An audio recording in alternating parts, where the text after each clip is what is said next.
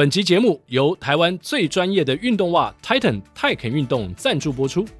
嘿，奎哥啊，前两周我们曾经介绍 Go Future 黑熊线上路跑，后来听说报名人数激增啊！哦，真的吗？Titan 可是台湾专业机能运动袜非常厉害的一个品牌哦，而且他们已经迈向第十五年了。诶，我个人觉得这次黑熊线上路跑的活动相当有意义不说，连参赛的物资质感都是非常好呢。衣服的版型是现在最流行的落肩宽版纯棉短 T，颜色呢是非常凹豆风格的棕色。袜子更不用说了，这是泰肯的强项。搭配精致的台湾黑熊的电绣 logo，穿在脚上肯定是非常的好看，而且相当亮眼啊！最后呢，则是超可爱的完赛奖牌，黑熊搭配台湾山林背景，希望黑熊世世代代都可以快乐无忧的奔跑在台湾的山林里面，继续做台湾森林的主人啊！那么我们要到哪里去报名呢？嘿，这个一整套报名费只要一二九九啊！哇哦，完赛十 K。泰肯还要帮忙捐出一百元给台湾黑熊保育协会。哎，如果是想要存拿奖牌的方案的话，也只要三九九，泰肯一样帮你捐一百块哦。哇哦，那真的是非常值得参加 Go Future 黑熊线上路跑活动，等于是结合了公益、跑步，又可以拿到优质的商品，推荐大家赶快手刀去报名。提醒各位听众，报名只到十月三十一号哦。剩下来最后的几天，错过就没有机会了啊！赶快去，厉害，灰熊也厉害。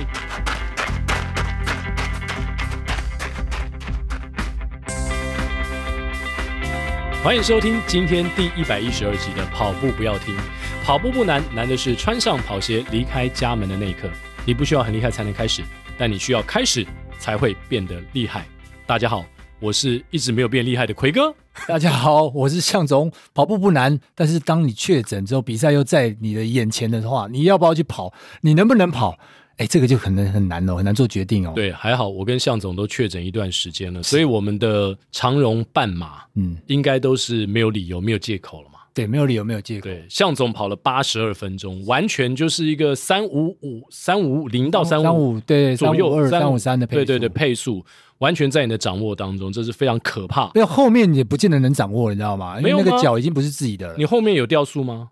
因为我的训练就中间就没有什么减量，我只有这个重训没做而已。嗯、所以其实后面的脚有点不太能像自己的一样想快就快。对，可是你前面可能已经蛮，因为这个配速已经蛮。前面是配，因为当时有跟炳峰聊过嘛，前面是配大概三五零到三四五。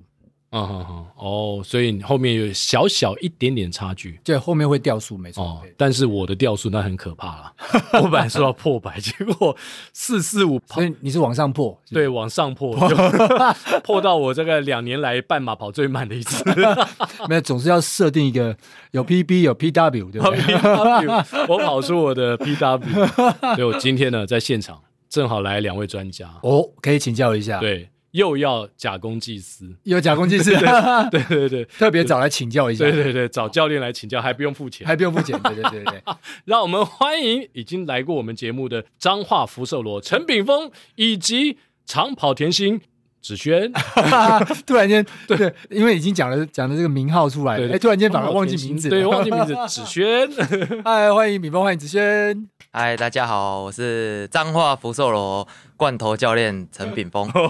嗨，大家好，我是长跑甜心张子轩，哦，欢迎两位，两位。哎，炳锋，你上次来我们节目，哇，已经很久以前的第十五集，现在快要一百一十五集了，今天一百一十二集了，隔了快一百集才来。对，跟刚刚奎哥讲的一样，破百了才来。这段时间，我们福寿螺应该有很大的变化。上次上完节目之后，哇，好像听说哦，那个学生收不完呐、啊，有什么效太多了？有什么效果吗？呃，自从上了这个节目之后，就开始那个 FB 的广告就投比较少了。后来发现说，哎、欸，那个招生的效益都是从那个跑步不要听这边来的。你怎么知道？因为呃，一般我们会去统计说，哎，学生他是从哪边得到资讯嘛，哦、那我们会去调整说要从哪边去再下功夫，再再再努力这样子。后来才发现说，哎、欸，那个都是白忙一场，那几乎都是说哦，他是听了跑步不要听，然后才知道有这个我们我们有这一套系统，他觉得很很适合他，他就就私讯就就问了这个课程这样。哦，所以真的像向总一样说的，就是学生收不完，不完了，这也没有到 收不完了，但是呃，大概会有大概四分之一的的学生都是从跑步不要听。呃，才知道说哦，原来有这个课程，或者是说之前有关注过，嗯，但是其实他对课程，因为课程现在很多嘛，他没那么了解，他就想说都是跑班，那一般大家就是看多少钱，看多少钱或近不近，离家近不近，那他们知道这个课程就会哎更深入的想要再去了解这样，嗯，我我本来以为会不会是我们常在。跑步不要听讲到说，我们一定要相信跑步，相信自己，相信跑步训练营，相信。然后就想说，就听到这个关键字，然后查一查，哎，就查到炳锋那边去了。因为相信跑步，相信自己。其实我印象中，我们三不五时就会提到，在不同的集数中是。不管是提到陈炳峰，或者提到相信跑步训练营，其实我们只是希望这个跑友要相信自己，相信跑步而已。对，结果他们就去相信炳峰了。是，因为炳峰上次有讲，我印象还蛮深刻的嘛。他是重质不重量的训练，哎，没错，蛮适合像向总偷懒型的 这种，就是日理万机，然后很忙，没有时间，可能跑量没办法堆太多，但是希望能够每次的训练都很扎实，然后喘不过气来就去找陈炳锋。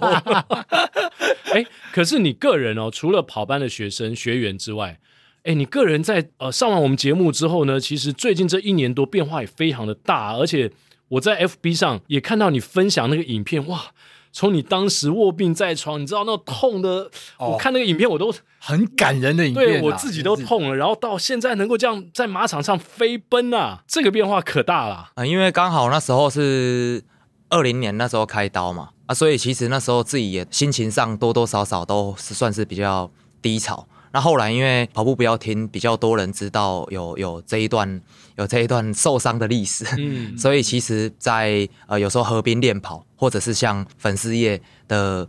功能就多了一个咨询咨询的功能，oh. 就是只要有呃膝盖不舒服的部分，oh. 或者是呃他觉得说去检查受伤一直都找不到方向，他就会来来希望说对给给一些建议这样子。那我觉得在这个分享的过程中，我会变成哎、欸，我会站在他们的角度去回复他现在问题的这个过程，哎、欸，就好像。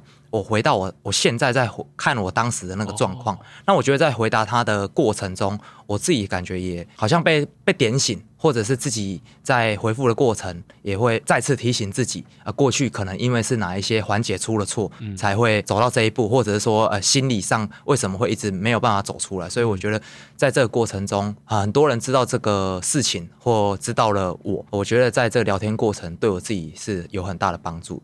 子轩应该在这段时间也感触很深吧，因为你从最近的距离看着炳峰，那你看他这样一路走过来，一直到了前一段时间 g a m i n Run 男女总一，你们两个，我觉得炳峰很不容易。嗯，其实我觉得。从大学认识他到现在，他大大小小的伤其实蛮多的，所以其实也蛮习惯的啦。没有，但因为他这个膝盖的伤，其实算纠缠蛮久的，而且，呃，我们一起就是陪他看很多医生，然后去了很多诊所，很多医生的诊断出来都是不一样的地方受伤，是很多也是都是不一样的治疗方式，所以其实那段期间，我们两个其实都。蛮低潮的，因为知道伤在，但是不知道怎么去解决它。想要积极的处理它，但是每一次得到医生的回答都是让我们不知所措。嗯，对，所以每个人的答案可能都不一样。对，到底要往哪哪里去？对，所以那一阵子其实他心情低潮，我也会受到他的影响，然后心情也也会跟着一起不好。嗯，在训练的时候也会觉得说，哎，就炳锋。他很难过，自己没办法跑，然后他还要看着我跑，然后还要盯着我训练，那应该会更难受。嗯，所以其实那段期间也常常会吵架啊，或者说一些意见不合的地方，就会很容易一触即发。后来，通常吵架的时候谁占上风？通常 就是到最后，通常他会一开始很凶，我我一开始会先忍耐几次，然后等到我真的受不了之后，我就会开始跟他。开始大声，然后他发现我开始大声之后，他自己就会开始收敛，他就开始 你会一次性的爆发吗？我一定会累积到受不了了，然后一次轰回去。林州嘛，甜心变州嘛，没有这个我必须补充一下，这个在呃没有办法训练的过程中，嗯、你每天都要骑三十公里、二十公里这样去补水，嗯、久了还是会有一点心理上还是会有一点不平衡，会有点窝囊，是不是？对对对，因为那个林州 因为只能骑车啊，对因为你知道那个起床啊，没有没有跑步，那刚睡醒没有跑步，时间拉久了就是很困，你知道吗？嗯、那有时候刚好哎训练品质又没到位，你知道你还是会想要多念两句，你知道吗？嗯、啊，又听到选手回嘴了，哦，那就不行了，那就不是男朋友的角度了，你知道吗？那个教练的威严是要拿出来的。哎，这样子，秉峰这样讲，子轩，我问你，如何去拿捏男女朋友跟教练与选手之间的这种分寸，这其实蛮难的，因为多重角色交叠这个交织的时候，嗯，其实我觉得这个角色真的要拿捏的非常的清楚，他。现在是教练，我现在是选手，那我就是要站在我是选手，我要遵从教练。那教练给的任何的建议，我都一定要听进去，因为教练就是站在我训练的角度，为了我好，为了我的成绩进步。当然不能太反抗，我可以适时的沟通，跟教练沟通，但是不会反抗的太严重了。嗯，对。那但训练一结束之后，那就是我就可以讲话比较大声一点。现在你就是男朋友，你就是得安慰我，就是得鼓励我之类的。OK，所以你觉得你是一个很好伺候的女朋友吗？我觉得是啦，我帮他讲，你帮他讲的。对，我觉得是，他算是蛮好沟通 说真的。就是也很好养吗？嗯、蛮好养，多给我一点美食就可以了，这样。哦、所以算算 OK 了哈。那秉峰，我们后来啊，陆陆续续的几个人来之后，向总就封你们为北田四大天王。那后来你在北田训练的时候，有没有学员没事走进来说：“哎、欸，四大天王？”就是除了彰化福寿螺这个，我我们自己自己教练群跟学生有时候会说：“哎、欸，那个。”四大四大天王哎、欸，然后我就说，我可能是四大天王里面那个人最少的，对，因为我们算起步比较比较晚，相信跑步训练也算起步比较晚，嗯、所以其实说真的，学生量是没有呃其他的教练那么那么多了、嗯。相对的，你能顾到的学员就会比较多了嘛。呃，我觉得时间、呃、对啊，对就你给他们时间会比较多，对，会分配啦。我觉得就是就是分配嘛，因为有时候量到一定的程度，你时间就是就是这样子。所以、呃、接下来可能就因为录了这是第二次了嘛，第二第二集了之后，可能会翻翻倍，学生可能会翻倍成长，就要重新去调配了。因 为我们是要促成这个市场上。公平的竞争，对不对？一个恐怖，赶快把它拉起来，让进入一个恐怖平衡。恐怖平衡。哇，这这样会不会其他三个人又一直敲我们说？敲碗，我还在上电视。以后就我们四个轮上节目。以后这个节目就被你们四个包。我们是北田四大天王的摇篮。以后我们节目一开始说，本节目是由相信跑步训练营赞助播出。本节目是由曙光跑团赞助播出。还有呢，本节目是由。北田四大天王轮流赞助播出，这样也 OK 了，就你不用在 FB 下广告了，好，就方便了一点。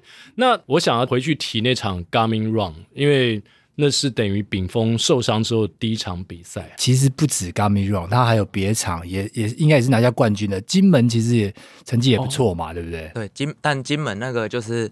呃呃，当做不知道就好了。比较小型的比赛啊，没有了，因为其实比赛的话，在二零二一年呢，就就就有比了，就有比，就就，就开始比赛。是是。那其实前面都算是试试水温，是前面都算试水温，然后一直到了金门马，因为会拿下这个冠军，也是因为他有一个规定。他是要疫苗，那时候好像要打满两剂，还是、嗯、还是三剂？是去的人不多，再加上因为又遇到大专杯，是呃很多国内的大学好手都没办法去，然后再加上因为那时候好像班机起大雾，所以有一些人他在台北过不去。啊。总参赛人数所有项目就只有好像七八百人，嗯，所以 十公里就也大概剩没多少人，呃，所以纯度不足了。哎，不管啦，就是第一，哦，就是第一。所以前一天一开始就是也没有很大的压力，说一定要拿什么什么成绩，因为去我是被当教练招待，就是去就是他们说用金门莫德纳，用金门莫德纳直接，我们下飞机大概聊了四十分钟，然后我就不省人事，一直到下午五点半，然后下。五点，我刚清醒完，四十五分又收到消息说六点又要再吃饭了，又被消毒了一次。我想说啊，那明天大概也就是练习跑了，结果没想到跑出去，大概就是选手，也就是大概就自己认识的那几个之前的伙伴，哎呀，状况刚好也不错，可能真的有被金门莫德那消毒消毒过，我就觉得哎，精神状态睡得特别好，因为平时我睡眠不好，所以那个比赛我觉得就是一个一个训练赛了，对对对，然后就再到咖米。哇！又拿下了冠军。Gummy Run 就真的是有特别的去准备，嗯、因为奎哥也问了我好几次，说：“哎、欸，接下来的目标，或者说有什么计划？”嗯、那其实对我自己来讲，我目前因为我自己当教练了嘛，呃，我会警惕自己说不要有太异想天开的目标。嗯，我就是。专注当下，然后给自己合理的数据去去去做训练。那主要因为很多时间要带子轩，所以陪他跑自己也没什么时间练。那、啊、刚好也因为上了阿里山都是陪他跑，所以刚好让身体有比较足够的恢复。因为如果我自己练自己的课表的话，身体可能到中间就会受不了。所以像现在汉轩也是遇遇到这个问题，他就是能力上可以，但是我们要评估到我们也是。步入大龄选手，所以恢复就就受到挑战。那刚好因为都是陪子轩练，我本身速度就比较有优势，所以陪他练耐力之后，哎、欸，觉得好像下山状况不错。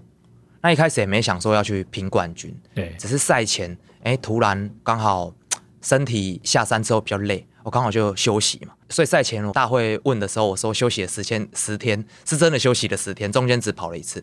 结果比赛当天突然肌肉状态很好。就跑出去就跟团俊就跑在一起。那我看一下竞争对手，大概就是团俊，那还有还有郑轩呢，嗯，郑轩冲出去了嘛，嗯，然后我就知道哇，那少一个对手了，因为 点一下就会追到了，对，冲出去。郑轩如果跟住我还有压力啊，那郑郑轩冲出去我就知道啊，那对手剩团俊了，因为等一下就追到了。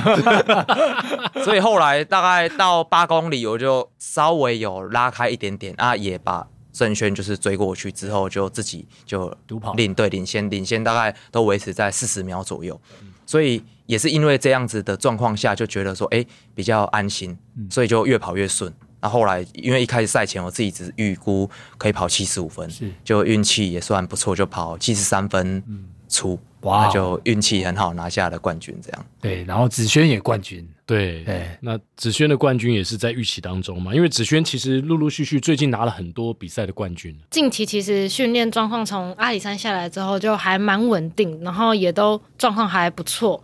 那就是希望在 Gummy Run 可以把，也是以赛代训啦，然后把看看检视一下自己近期的状况如何。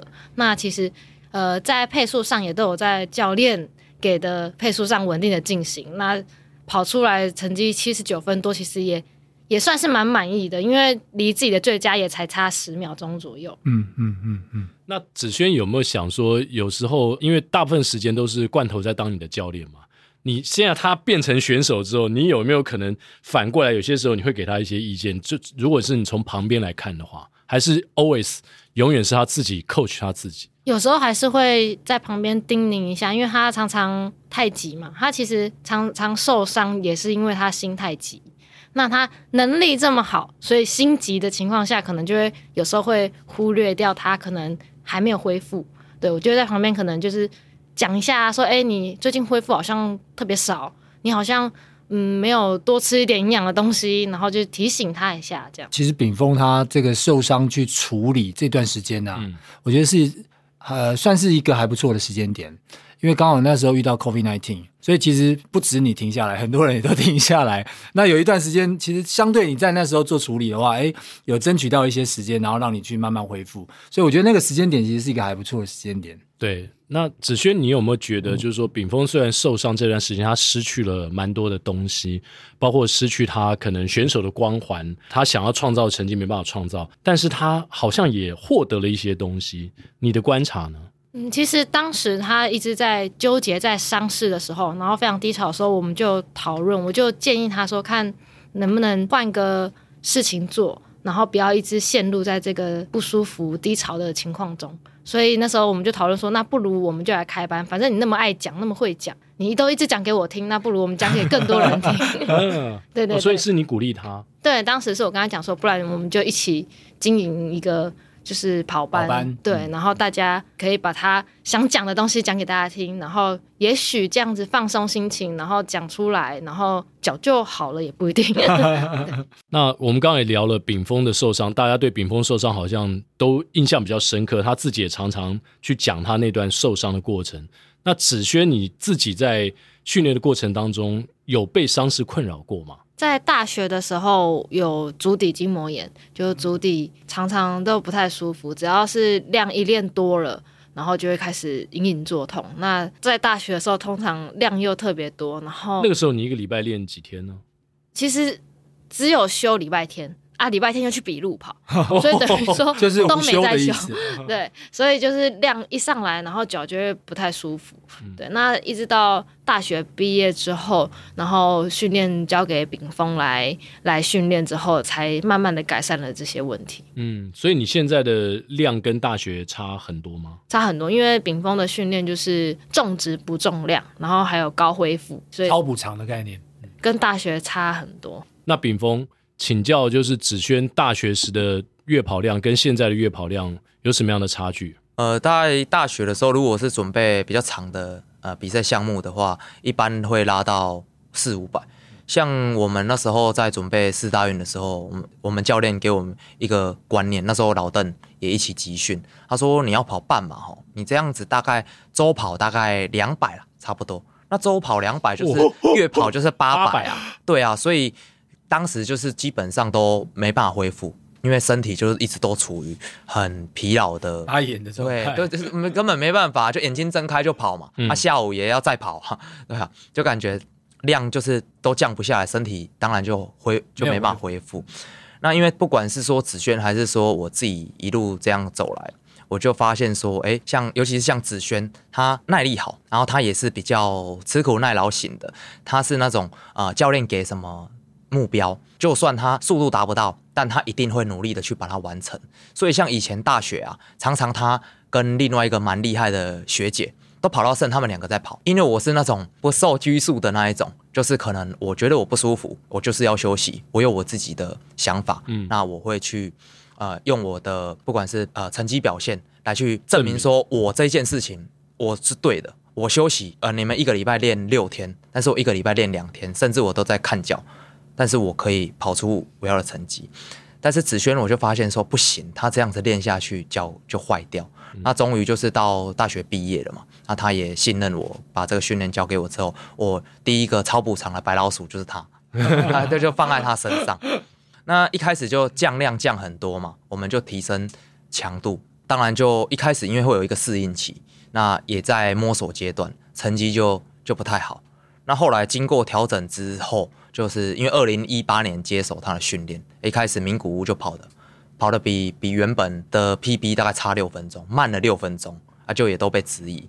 到了后来隔年的东京嘛，就一口气直接破 PB，破了六分钟，哇就从 倒追六分钟，对对对，就是从刚接手他那时候 PB 是两小时五十二。啊，跑了两小时五十八，啊，就刚好慢了六分钟，就被质疑。后来就倒破破回来，破到跑到两小时四十六分这样，那就更更加有信心了嘛。这一套训练其实是是可行的，而且我更加确定，不是练短的距离才可以用。在马拉松，只要你是计算够精准的话，那了解这一个。呃，跑者是速度型的，还是是属于耐力型的？其实套用在身上，呃，目前不管是跑班或者是我自己，还有子轩，那还有几个竞技选手，目前也是跟着我一起训练，其实都是在有呃成长的状态。那向总也现在的跑量也不多嘛，也是有点。我最近在加风的课表，对对对对，让我最近正在加，因为我这我之前的跑量比较低，那现在正在这个比较质量的课表之外，我会堆一些有氧的跑量。嗯、对对对，那把把目前的跑量，因为我前几个月大概都两百两百一左右。对，那像这个月就可能会加到两百二、两百三，哎，sorry，三百二、三百三。对，哦，三百二、三百三也算是蛮大的。以你的工作量来说，其实哦，但是我就是慢跑长一点呐、啊，哦，慢跑长一点而已，就是比较轻松的，这是是轻松的慢跑。嗯，那炳峰就是我刚刚一开始讲说，我们要假公济私一下，问一下自己的状况，就是如果如果一直没有办法突破的话，啊、我现在的跑量也大概在两百多公里，你你会有什么样建议呢？当然，你可能没看到我的课表，也很难建议了。对我们一般这样市民跑者，你会建议哪一个方向会比较多？我通常都会先建议他们说，先评估说他这个跑量啊，总跑量它的有效区间到底剩下多少。比如说，我们之前去大陆训练，有一个选手啊，她女选手，她月跑量九百。月跑量九百，但是它的全部课表啊，在海拔两千四的情况下，它的平均均数，包括堆跑量的那些公里数，全部加起来，它的平均值还有四分十几秒。哇！你想象那个多恐怖？太硬了，又是八九百，对，也就是说，它连可能其他堆的跑量，它的有效区间都很高，速度都很快。对，但这时候就要去分析。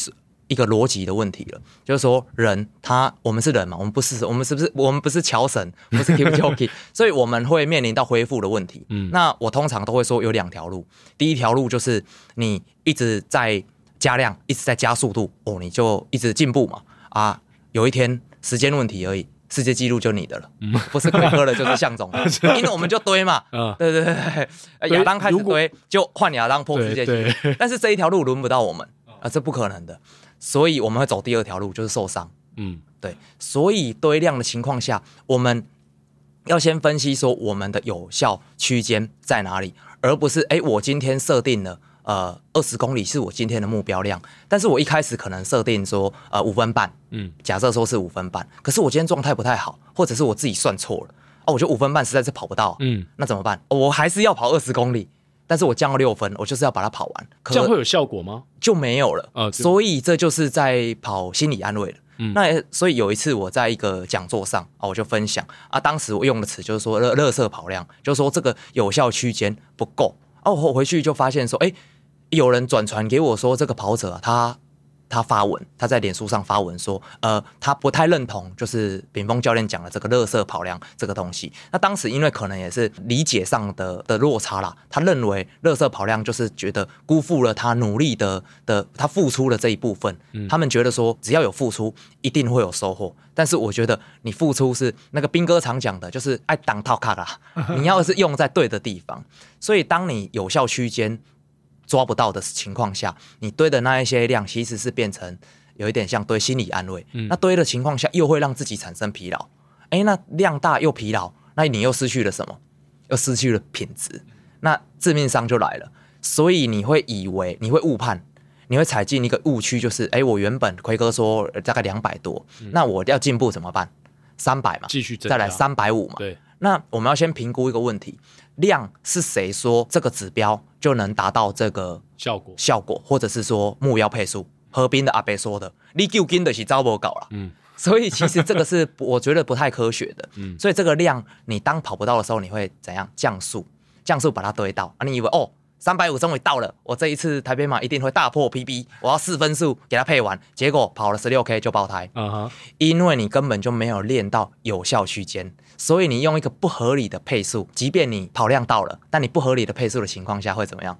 你跑一下就爆掉了，因为你过去练的那个有效区间脱离太多不够。对，如果你刚刚讲的，我今天就是要跑四分半速跑二十 K，可是我真的就是跑不到四分半，那我到底该做什么？因为你刚刚说嘛，你降速变成五分或五分半跑完二十 K，只是安慰自己。那我不想安慰自己，我也想要有质量，那我到底该怎么做？请 FB 搜寻陈秉峰，点击相信跑步训练的连结。应该说，因为我们给呃学员的指标，我自己是呃经过这一这两年下来的经验，其实套用起来都是算蛮准的。但在这个过程中，我就有发现说，哎，有两种状况，一种就是哎距离开多了。但是后段跑不到，对，还有一种是你开短，但是有一些跑者的心态就是爱超速，嗯、哦，我就是一定要跑在高标，在更里压进去，是，啊，就变怎样，又跳车，啊，所以变成说，不管是你拉长，然后区间跑不到，或者是因为开短，但它超速跳车，我觉得最好的办法是你下一周的课表，你要参考的是当下。所以你的当下是什么？是你上一周跑的，这个就是你当下可以参考的依据。所以，比如说刚刚魁哥的例子是四分半，嗯，然后二十公里，二十公里，那你可能会在十二公里发现说异常。所以代表说你现在四分半的有效区间只能跑十二公里，十二公里，或者是你十二公里的有效区间配速就是四分半，所以很明确啦，你要再加量要做哪一件事情？我们需要再保守，再再降速，降速。我需要在强度哦，我要跑啊、呃、长跟十公里，我要提升我的强度，那你要怎么样？缩短提升强度，我可能跑到四分二十了，嗯，但是不能不切实际的幻想说不行啊。我就是要用我的意志力突破，我一定要四分二十五到四分三十，硬把它盯完二十二十公里，因为很明显啊，上一周的合理的有效区间已经摆在这里了。那也许你可能这一周你重新更新了你的课表，发现说，哎呦，好像跑完十二公里游刃有余了，或者是你稍微加一点，可能到十四、十六公里，哎，第一阶段达成了嘛，再去思考说有没有可能到十八到二十这个。这个区间，我觉得这是呃一个最好最简单的评估方式，就是专注在当下，不要用目标成绩倒推，也不要用脱离太久的 PB 来做做训练的预估。对，好哇，教练给这两点建议是非常的实际的。嗯，对，没错。对，那这两年半的过程当中，你觉得炳峰最大的收获是在哪里？除了就是学员慢慢的增加，现在越来越多之外，他有真的实现你们原本的想法吗？我觉得借由像教学员的过程中，他也能反省自己，然后检视一下自己到底有什么地方可以再检讨一下、再修正一下。那到最后，可能也许这个伤是因为开完刀，也许是因为他心态有转变，所以让整体越来越好。其实那时候我也跟他有我有一点想法，就是说。要是我的话，我就放弃了，就好好带就好了，干嘛还要坚持一定要把伤对把伤养好，然后又要再当选手这个身份？但我知道这件事对他来讲太重要了，不管怎么样，他一定会去坚持做这件事情，因为他不想要有遗憾，不想要后悔。哇对，所以我觉得到最后好险。他又站上比赛了，那我觉得他能这样恢复，我其实觉得蛮感动的。是真真的蛮感动。我觉得呃，第一个是真的还很年轻啦。我们以这个 张家泽大龄选手来讲的话，大家都还有十多年的那那那样子的一个机会。对，而且其实说真的，就算是在经营跑班呐、啊，其实成绩的好，其实也会带动自己的跑班的学生去鼓舞他们。嗯，然后另外又带起一波热潮，我觉得这也是蛮重要的哦。对，所以不管是 Garmin Run，虽然呃在长荣半马之前。两位选手其实都确诊了嘛？是，其实跑的还算不错，嗯、但是就是没有办法，可能跑出比预期更好的这样的一个状态。对，对但是我觉得秉峰这样已经真的非常不容易。每次在不管北田或任何场合看到他，我都觉得非常感动。就是一个曾经受伤这么严重的选手，能够再站起来。所以我一直很想问秉峰，是不是有哪一场比赛的越过终点线的那一刻，是让你印象最深刻？会。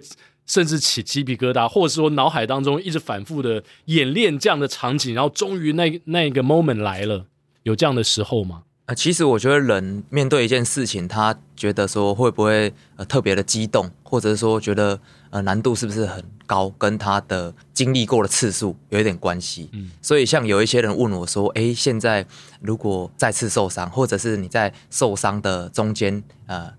康复的过程要开始要能跑，但又不太稳定，这过程是是有多痛苦，或者是是会有什么心境可以分享？我都说，其实我已经遗忘那个感觉，嗯，因为次数太多，太多，那个天数太长，对我来讲，我已经从呃，不管是期待或失落，对我来讲，它已经是无数次的一直在反复在经历，所以我也想象，一直伤害，对。对，我也想象过说，哎，我今天睡晚了，我明天去跑，我的脚应该是 OK 的。但是我发现我去了公园，哎，我跑还是软脚。嗯，旁边的阿伯就是在旁边六七分数刷卡，对，看这个笑脸呢，到底是在干嘛？那个动作就很奇怪，你到底是有没有跑？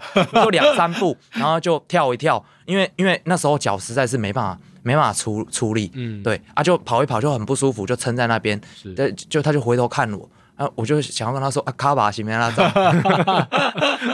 所以在我心中，可能在第一次的比赛，或者是说拿下冠军的那一刻，嗯我也在心中幻想，或者是呃期待了无数次。但是因为那个时间太久，嗯那个反复的次数太多，在我心中练习过太多次之后，我发现说，哎，我反而好像跑了那场比赛之后，我没什么感觉。没有期待，对我很开心，但是我没有特别的激动，嗯，因为对于我来讲，这件事情就就是这么平常。我当然是很开心，但是因为他在我心中已经出现很多很多很多很多次了，嗯，那也因为很多很多次的那种挫折感，所以其实我到呃后期，不管是呃第一场比赛，或者是拿下了冠军，呃很开心，可是我不会就是说。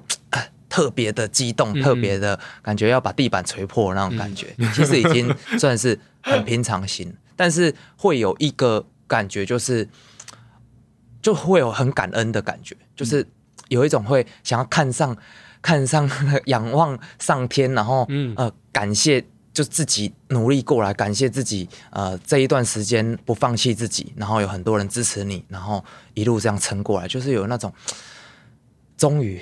那种感觉，感谢的人太多了，就不如就谢天吧。对，就是会有那种感觉。嗯，我觉得还有另外一个感觉啦。嗯，尤其现在都慢慢已经加入又可以竞争的行列，对，可能会跟苏志斌斌哥一样啊。过了终点之后，哦，又到手了，嘿，奖金到手了。那那子轩怎么看？就是秉峰拿下这些一个一个，就是越对他来说意义越来越重大的冠军。也许他说没有那么激动啊，但你从跟他最亲密的这个角度来看，你又怎么看待他重新站上这个凸台最高位置的这件事情呢？站上凸台，我觉得这是如果他能正常训练的话，我觉得这个是迟早的事啊，正常的事。但我觉得每一次在比赛的时候，因为我们我们都会一起比嘛，然后在可能折返的地方，我就会一直看着对面，看他有没有出状况，他有没有正常，他经过的时候他的脸部表情怎么样。然后我们通常都会给一个哦肯定的表情，然后我们就会放心的好好在自己跑，然后我也很放心他可以掌握好自己的状况，然后不要在。很痛的状况下，然后去忍痛去完赛，所以我每次比赛的时候最期待就是跟他交汇的时候，那个一个眼神的肯定。他大概也是兵哥的那个、那个、那个概念。对哦，秉丰嘛，秉丰嘛，哦，对，确认过眼神，对，现在目前是对的。对，可能交会时间其实非常的短了，对，哦，非常非常短，因为你们都跑得很快嘛。所以能够在这么短时间之内确定很多事情，其实需要很好的默契才行啊！你们平常有被考验过默契吗？好像没有，经不起考验。我们要出题目 考验他们，要快问快答是是？对，我们要快问快答。他 那他们喜欢的东西，两个一起回答是。秉峰最喜欢吃什么水果？他很多水果都很喜欢吃，他超喜欢吃水果。我超喜欢吃水果。榴莲没有，我没有，我没有不吃，我没有不吃的水果，就是水果我很喜欢吃。但像有些很多食物我挑食，但我喜欢吃水果。哦，水果不挑，食物会挑。啊，炳峰最挑食，最不喜欢吃的食物是葱。葱。那如果我们要送子轩，因为长跑甜心嘛，很多粉丝可能会送他的东西，他最爱的是甜点，但千万不要送有豆沙的东西。他不吃红豆沙，对，豆沙、绿豆沙也不行。对，红豆、绿豆、芋头。呃，有时候学生会送一些像呃月饼啊，过年过节送，蛮多的哦。他就哦回去就说啊，很期待的打开，然后就哦月饼，蛮多雷的。对对对对，然后他就留给我吃 啊，不然通常呃学生给的东西大概就是我也我也不用打开看，也不用问这是什么。大概都是对，都是在 他肚子里。哦、只要不是什么豆沙的，就在他肚子里面。都是在。那如果是跟豆沙、红豆啊、芋泥啊这些有关的，就在秉丰肚子里。想办法解决掉。这样一路听下来，我觉得秉峰应该感谢那段受伤的过程啊，就是那段受伤，要不是受伤，可能你现在还是一线的选手，还是专注在训练，也不会有太多的时间，甚至甚至可能专注在。怎么样去拿比赛拿奖金而已，然后一直不断的重复受伤的过程当中，对，就是没有静下来，可以去思考说，哦，原来你可以往跑班这个方向来发展，而且进一步的在北田的四个 corner 占据一个重要的位置。A B C D，哎、欸，你知道你们那四个位置现在是其他年轻的教练梦寐以求的圣地啊！那四个角落，你知道能够霸住的是是很不容易。其实我在很早，大概二零一五年，我跟泽瑞算是很早很早就开课。嗯，那当时其实因为就是后来是因为当奖金猎人，嗯，那。呃，因缘际会，就是以前 Gami 的 Jason，嗯、他就发现说，其实我们可以开课。嗯、但当时因为台湾还没有什么选手开课这件事情，嗯、当时就是有国风教练嘛，他们开课。那我跟泽瑞就算是台湾算比较早期第一批的的教练这样。但是因为那时候还是受不了奖金的诱惑，比一场当时呃，如果还有那时候还有非洲的奖金猎人、呃、来来到台湾，都一场都还可以赚。八九千块，嗯、那如果你一周都把它排满，哇，月收入比上班族还要多，多。对，但是没有评估到说一个月赚四万，后来受伤花了四十万，所以后来才意识到说，如果真的是想要拼成绩的话，那应该是要要重新规划，嗯、然后就一八年就也停掉跑班啊，也不当奖金猎人，嗯，然后就想要去大陆好好训练。结果没想到，一八年的四月就受了重伤，嗯、对，就就一直停到二零二零年，然后又遇到 COVID nineteen，但幸好遇到了，对，对对，就有勇气把这一刀开下去。对。是，所以其实早就已经开班训练，只是说现在可能整个跑班的氛风气啊，更好，更好，更好了。对，然后想要花钱学跑步的人更多。对，当时一百块，现在一堂如果有九百块的，都还不会被嫌贵。当时一堂课一百，一百块。当时一堂课一百块，一堂课一百块，我回去就是脏话说啊，你今嘛到底是在冲啥？大家都会问嘛，他就说当跑步教练，啊就说啊，你以前安那西位，就是一堂课要多少钱？他就说一百块，嗯，哎跑步啊那个搞，哎几百块的几百块了来来讲物件的好啊，几百块啊，拿去学跑步，就当时连一百块都会有一种被被有一种调侃的感觉，所以说缴一百块给你干嘛？但确实当时一百块呃的。报名导向其实是帮助选手，有一点像爱心跑班的那个感觉。嗯、那在炳峰没办法赚钱的那段过程当中，都是子轩在拿上凸台嘛？子轩，你有没有一段时间感觉有压力？就是如果你没上凸台，没把奖金赚回来的话，不但是辜负教练，甚至你们两个要饿肚子。那时候那段时间是个母系社会的概念，所以那时候他讲话特别大声，讲话特别大声。有有这样的一个过程吗？诶，其实。还真有，有啊，对，因为就压力特别大嘛，因为就是变成说我们的经济来源就是我个人赚路跑奖金这样，然后他又看很多医生，要花很多钱，嗯、对吧？嗯、那时候其实，所以那时候常常吵架就是这样子。哦，就是会比较辛苦一点，因为炳峰是完全没有办法赚钱吗？也没有到完全不行啊，因为那时候花费很大。对，那时候其实因为我自己还有另外一个专长就是。维修电脑是，如果是比较跑龄有七八年的 七八年以上的跑者都知道有炳锋电脑这个东西。那其实呃那时候因为。还有这个第二专场，所以其实，在休息的阶段，有很多都会介绍说啊，我手机啊，呃，电脑的三 C 的 case 就会给我给我去去维修这样子。然后有一些呃是品牌合作的课程，也可以去接，只是当时说没有，还没有想要自己去开班，因为开班就是经营的角度了，跟教课是不一样。但是其实那时候就是看医生的啊、呃，看脚的花费实在太高，所以刚刚说一个月赚四万，然后花了四十万，其实四十万是。是不够的，嗯，就是前前后后已经花掉五六十万在治疗这个脚。那因为你没有成绩，赞助商就渐渐的也会 开始脱钩。对，然后因为你也不可能再去跟人家去谈这个，因为这个东西其实是很现实。我我觉得也很正常了，我觉得也很正常。那当然就是膝盖要软一点嘛，就是呃，子轩要比赛。那个背包就要背好，有没有水就要赶快。刚好膝盖本来就又不好了，又擦脸色，就更软，只能靠他赚了。这样是。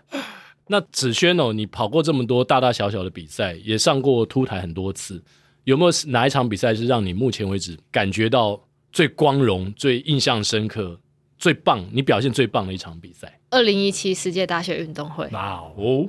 两个人都有参加，对，主要嗯、呃，因为他我们在拼那个成绩达标的过程中啊，其实非常的波折，因为其实从一开始我是没有打算要去呃拼这个参赛标准，因为我觉得这个太遥远了，根本就不可能。对，那后来是炳峰还有我高中教练一直跟我讲说，哎，我觉得可以试试看。然后毕竟在在台北嘛，在自己家，那好好的拼一次看看，说不定真的有机会。那我后来才想想，觉得对啊。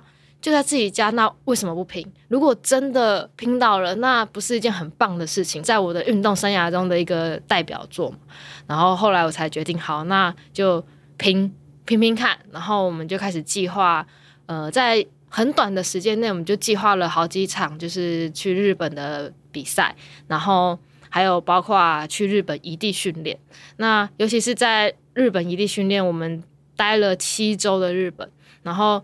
在日本训练就是比较高压，然后又因为时间很有限，我必须在很短时间内把我的成绩提升，所以那时候其实觉得，呃，训练的蛮压力很大，有时候还会就是洗澡洗一洗，还会自己在那边哭，然后心情很崩溃，然后也不知道自己在崩溃什么，就会觉得说我每一次的训练我都一定要把它练得很好，才才能达到我的目标。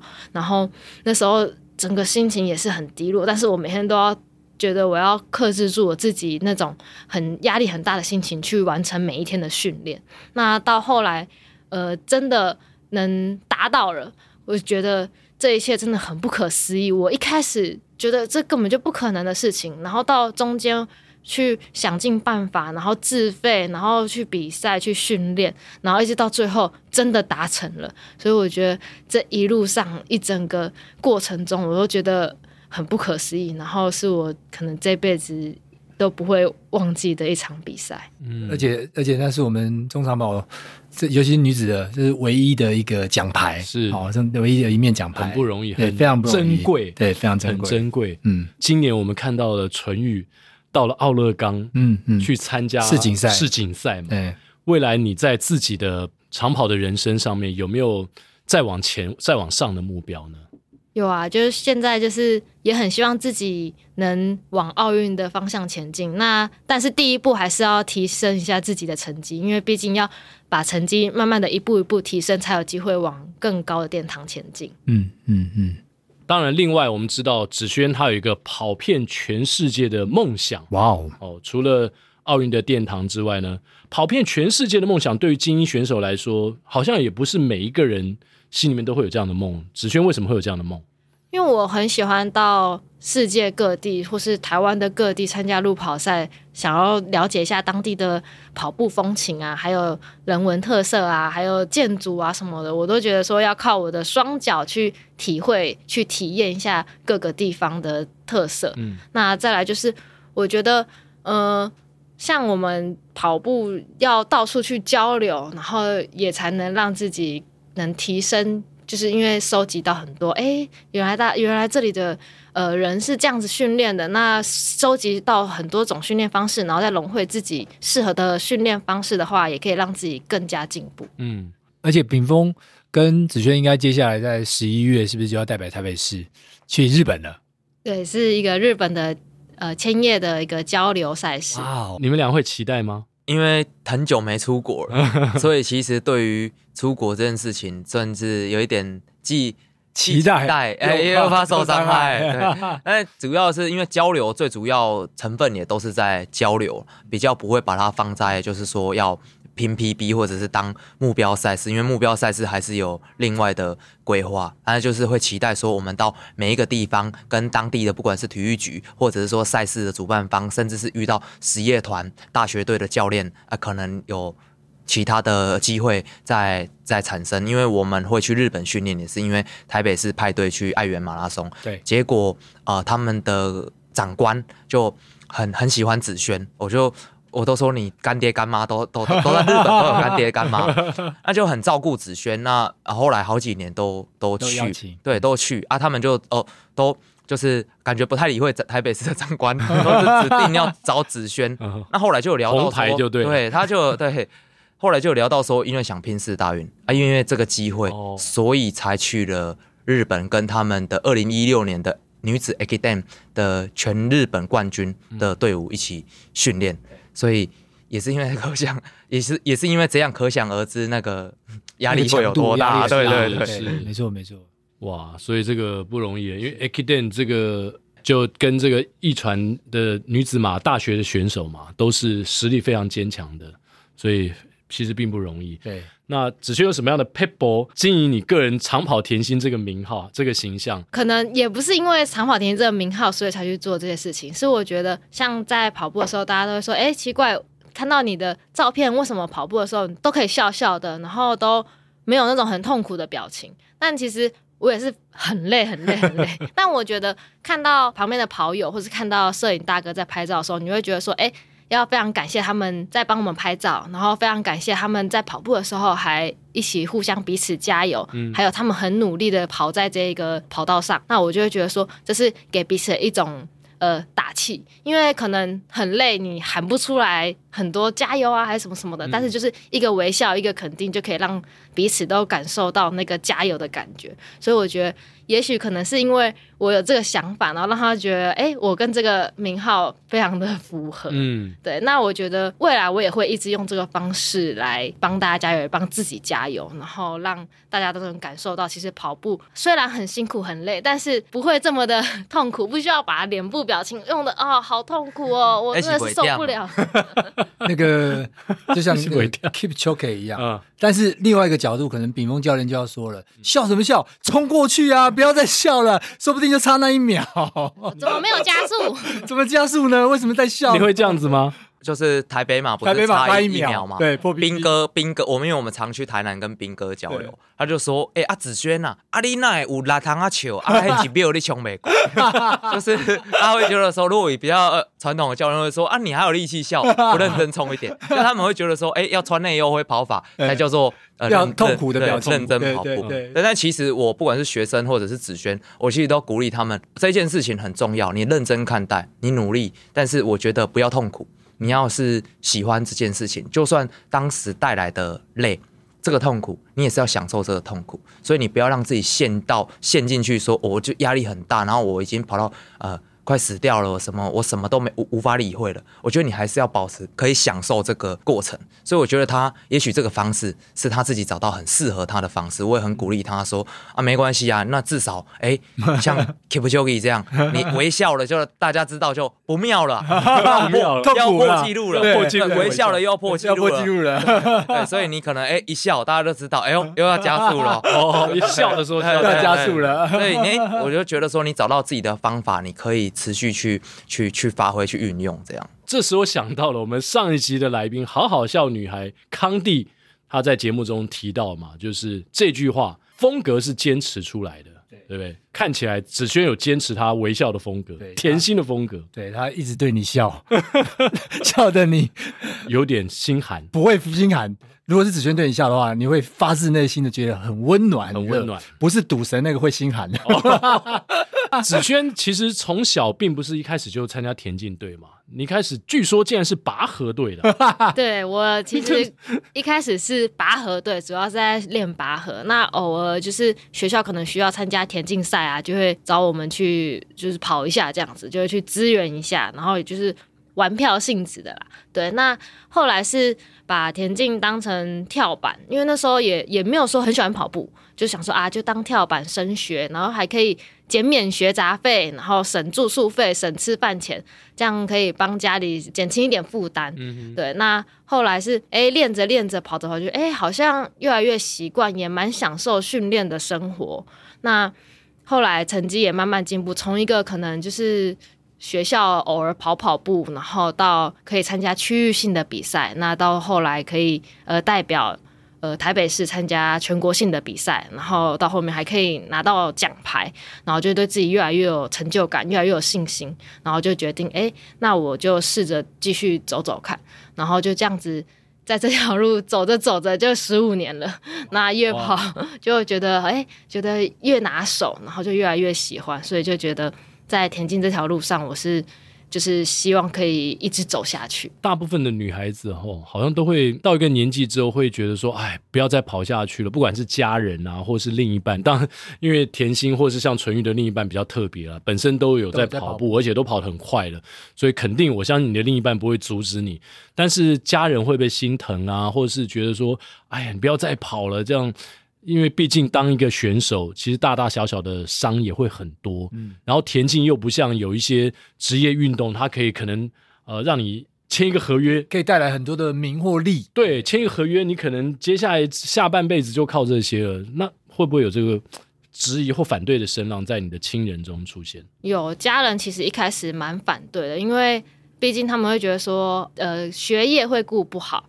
然后再来，你是一个女孩子，然后整天风吹日晒雨淋，然后阿嬷每天都说哦，你爬个架哦，对，就这么黑，女生这么黑又不好看。然后有时候我可能呃有些小伤什么的啊，然后妈妈也会心疼啊，然后他们也会觉得说啊，那你就去读书就好了，干嘛干嘛还要去跑步？这样很女孩子不好啦，这样，嗯，对。但我觉得。他们看我一路这样子坚持，然后又有拿到一些好的成绩，那他们越来越觉得，哎。好像这样也不错，然后成绩越来越好，然后到最后他们还会去跟那个亲戚朋友炫耀，哎，我女儿拿名哎，然后我我我孙女就跑好快哦，还上报纸哎什么的，然后报纸还会留下来说，哎，这个我要保存起来，这样哇，对，到最后他们是还会特地到比赛场地去看我比赛，哦，是吗？给我现场的支持这样子。所以他们在什么样的场合会去看你比赛？大部分是在全国运动会的时候，就已经连续好几年他们都有去，而且我比马拉松，然后他们就是 起跑的时候会先去，然后看我一下，对，然后就去就是休息吃个早餐，然后等我跑完回来，然后再在终点迎接我。哇哦，哇，其实跟福寿螺有同样的这样的一个历程啊，前面可能都反对，到后面还挂布条，对，归掐归归堆人。出来四大运的时候，陈炳峰加油！我的家了，炳峰，我的家了。我们国小的同学全部都冒出来了。对对对对对。那炳峰作为男朋友，会不会心疼子轩？就是风吹雨打或晒这么黑，有帮他买保养品吗？其其实这个就是有时候会会会人格分裂，真的会人格分裂，因为这个有时候真的很很难拿捏。因为其实我刚刚奎哥问的那一题啊，我想说奇怪。这个这个你不用转换啊，你就是 反正你练习的时候也是我服侍你，嗯啊，是身为男朋友的角度 也是我服侍你，对啊，你不用转换啊，你就躺在那里就让我服侍就好了。这对我来讲，因为你要转换比较多，对，如果我是说呃大家生活在一起的话，那也像是家人。那当你是用家人的角度看，你都总是会比较有心疼的。的角度，但是因为训练哪有容易的？如果是容易的话，那就也不要训练了。所以，当你给他一个合理的目标，甚至有时候可能是需要让他更辛苦，多一点，对，更辛苦一点，更不管是在抗压性上，或者是在数据上，你都希望他可以再突破。那当然就是希望一起达到我们所设定的成绩。但是有时候又看到他可能很累，或者是身体有状况。或者是说他自己呃已经反映出有那种呃心理压力了，嗯、那你现在要继续让他啊、呃、再朝这个训练计划，还是说你要用男朋友的角度去去安慰他，甚至帮他调整啊？那如果我调整了，调整过后。而我又站回教练的角度，这样是合理的吗？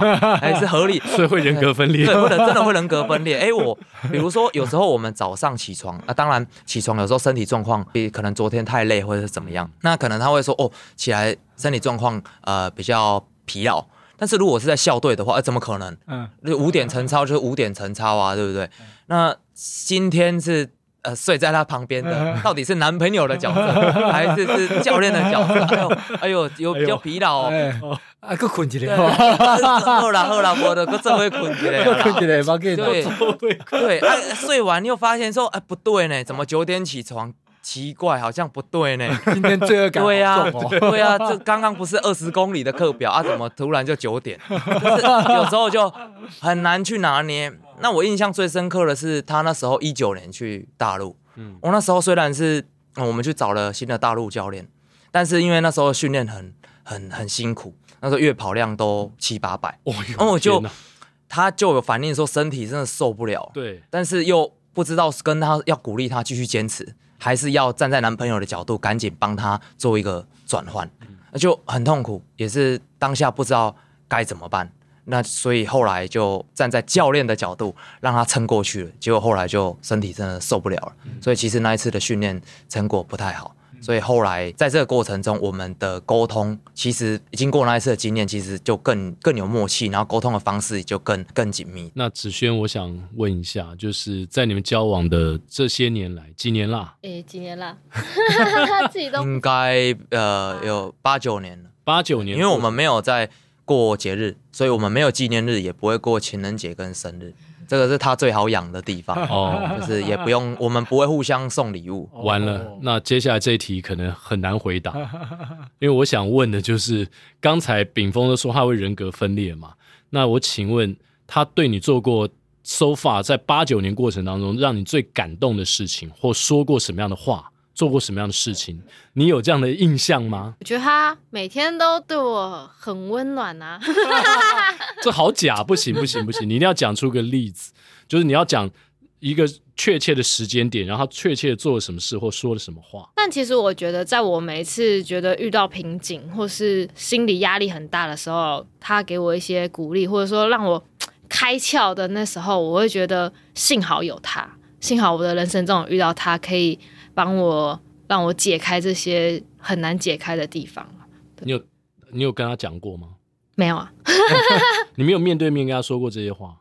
很少哎、欸，就是顶多就可能就是谢谢你这样子。对，这一题他应该会很难回答，因为对我我我是因为长期人格分裂，是所以其实呃我会我会变得很突然，就是可能上一秒我还在碎念说。就是今天的训练，我会跟他说：“你今天的心态，你这个就是什么问题？这个是逻辑的问题。”我会很口气很重的在解释这件事情，但是可能大概过不到一分钟，我可能就会突然去对他可能撒娇，说要去煮什么东西给你吃，因为平时有时候会。你你现在对他撒娇一下，煮煮，你这口吻，这口吻就是假设你现在对子轩讲哦，就像今天，今天因为我去啊、呃、买菜嘛。我今天去买菜，然后就就煮了这，这就是呃，今天是牛肉菠菜。因为其实呃，我对我的厨艺是算蛮有信心的，但是我就会在重复一直问，就是说好吃吗？我 就会一直重复问他说好吃吗？就是我会啊、呃，在可能刚刚正很重口气的跟他讲完训练，然后可能就会又有一系列的对他，不管是撒娇或者是对他呃。好的这些事情，还有系列，还有系列，对啊，所以很多系列，所以炳峰是比较懂得生活趣味的人。对啊，炳峰还会说：“刚刚你的教练好混蛋哦，什么东西？什么东西啊？好吃吗？”小轩，那他通常。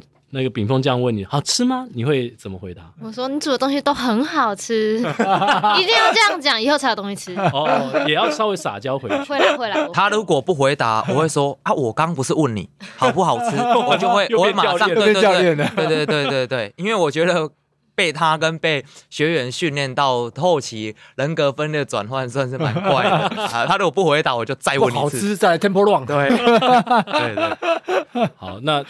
那刚才炳峰有提到说，接下来在日本之外还有你们自己的目标吗？子轩接下来的目标会是台北马吗？还是有其他的目标？那炳峰的目标在马场上又是什么？再来也会比台北马。那台北马就是希望可以以稳定的状态，然后再把我去年错失的那一秒补回来。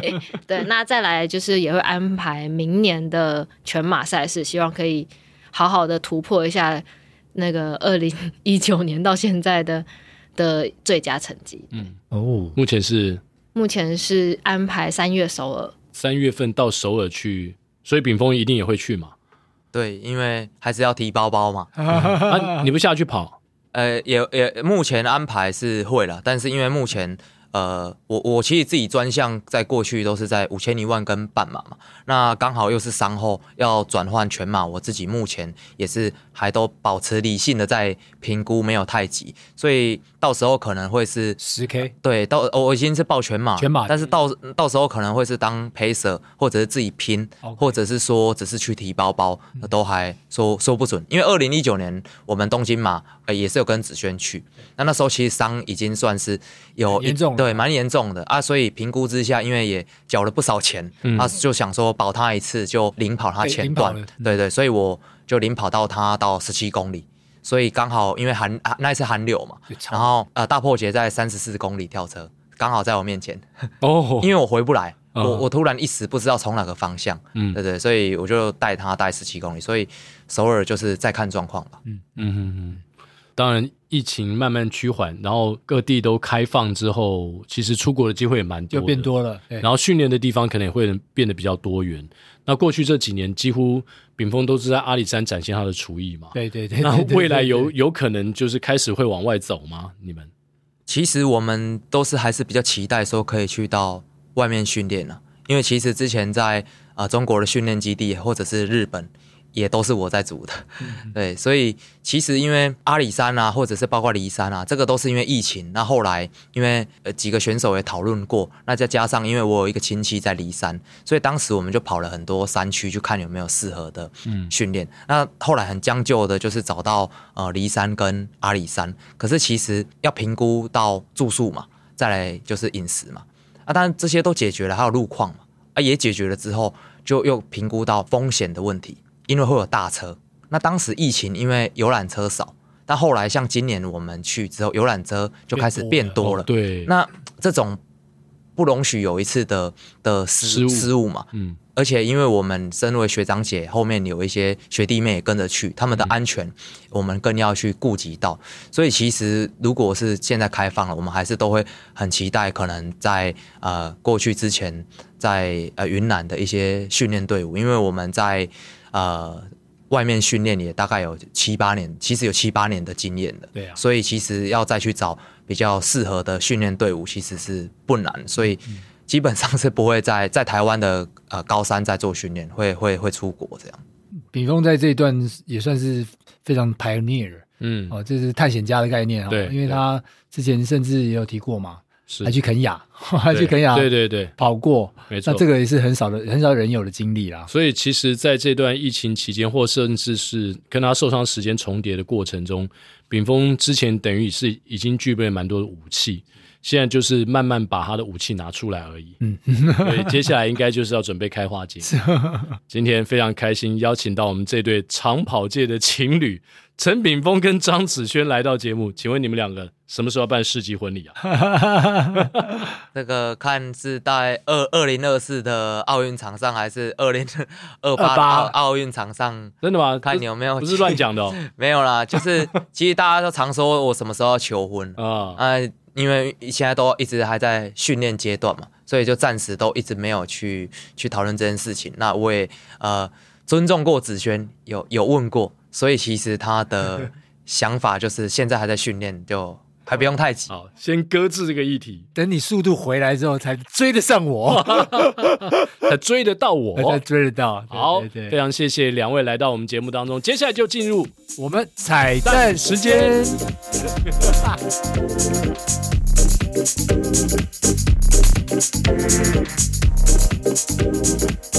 今天我们的彩蛋时间呢，这首歌，我想敏峰跟子轩因为都在现场哦，对，有在听，他们并没有先走，请他们两个记住，不管婚礼是哪一天，一定要邀请我跟向总两位婚礼歌手 去唱这首祝福的歌。婚礼歌手，婚礼歌手，好好好，我们今天变了一个，多了一个 title，嗯，好不好？就是范逸臣的 I Believe，对，相信跑团，相信跑步。相信子萱，相信冰峰。好，I believe，当我在你家门口，下雨了，你看了也会难过。I believe，你不说话的时候，也是一种。其实你在回应我。虽然不曾说，相信你正在懂。就算牵的不是我的手，我不真的难过。不知道在高兴什么，你的笑容有时候也宁可。当作你在为我加油，不知道在妄想什么，只告诉自己 I believe，你总会看到我，在某个时候，想让你陪伴的是我。来宾请掌声鼓励。耶！恭喜新郎新娘！耶！婚礼歌手成功。今天的节目希望你们都会喜欢。对，我们下礼拜三希望看到他们结婚。啊，不，我们下礼拜三早上八点空中相会。